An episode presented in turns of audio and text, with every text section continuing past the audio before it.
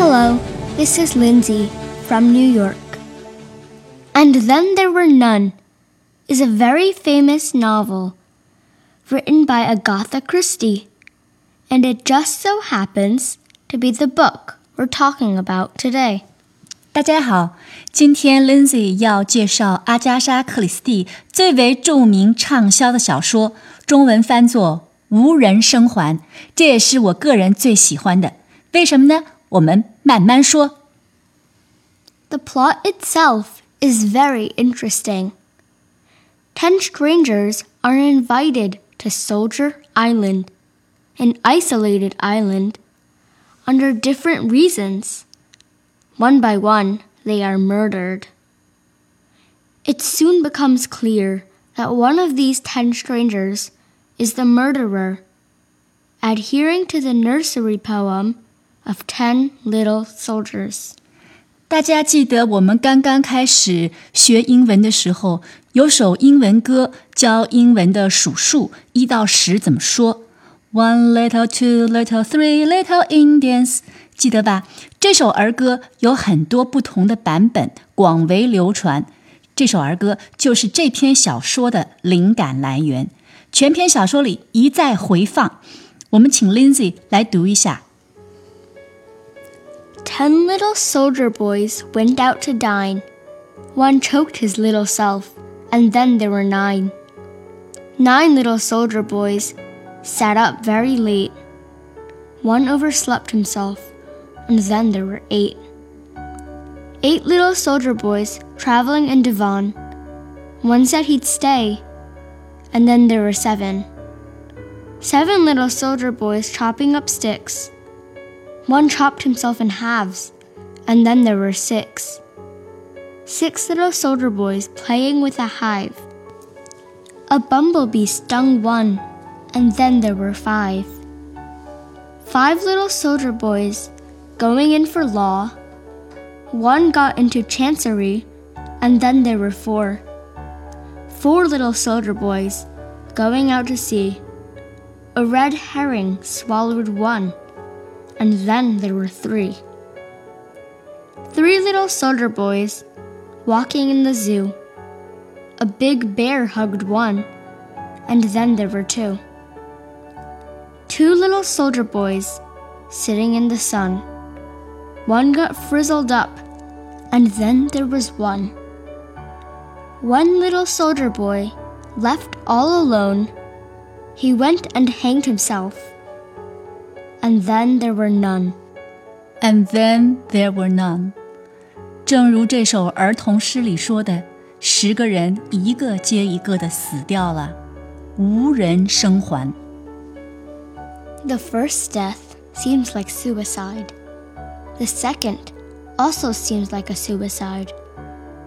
But two deaths is too much of a coincidence, so the rest begin to investigate. they desperately want to resolve who the murderer is. But in the meantime, they all realize that they would all face their own fate. Each person begins to lose hope. Gradually, each person is murdered in similar ways like the poem states, until there are only two people left. One gets shot, and the last person, driven by guilt, conscience, and other feelings of almost insanity, hangs themselves. In the epilogue, the true murderer is revealed.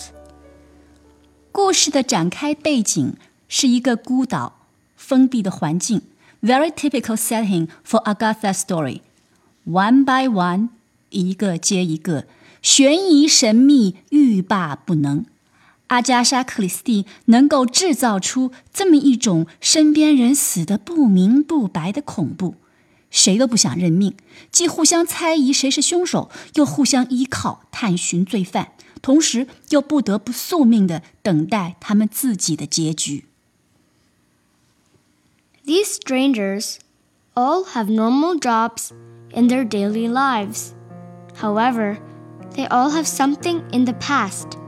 that they try to hide and suffer from. The mysterious murderer knows their past, their dark secret, which is revealed later that they all have murdered somebody. Each murder is not directed by their own hand, is not made by sticking swords into a person or shooting somebody. It is the way they act, the things they do, that kill another. 所有被害人身上都沾着别人的血，这是他们最深的秘密。他们逃出了法网，却没有逃出死于非命的命运。克里斯蒂的小说好的绝不仅仅是小说逻辑上的丝丝入扣、描写生动，最重要的是他对人性的洞察与拿捏。每个人都背负着罪孽，但每个人都似乎不得不如此选择。每个人都似乎是身边的普通人，但是每个人又都是暗藏的凶手和被害人。这种为命运结果不由自主，在这本小说里可说是到了巅峰，极为精彩。The plot itself is indeed quick and interesting. As all of Agatha Christie's novels are. Each murder victim on the island were killed in order of guilt and type of crime. The reason why I love this novel so much is because of how hidden the murderer is, of how simple and obvious the clues are, and yet you can never notice them. This book is a perfect example of Agatha Christie storytelling method.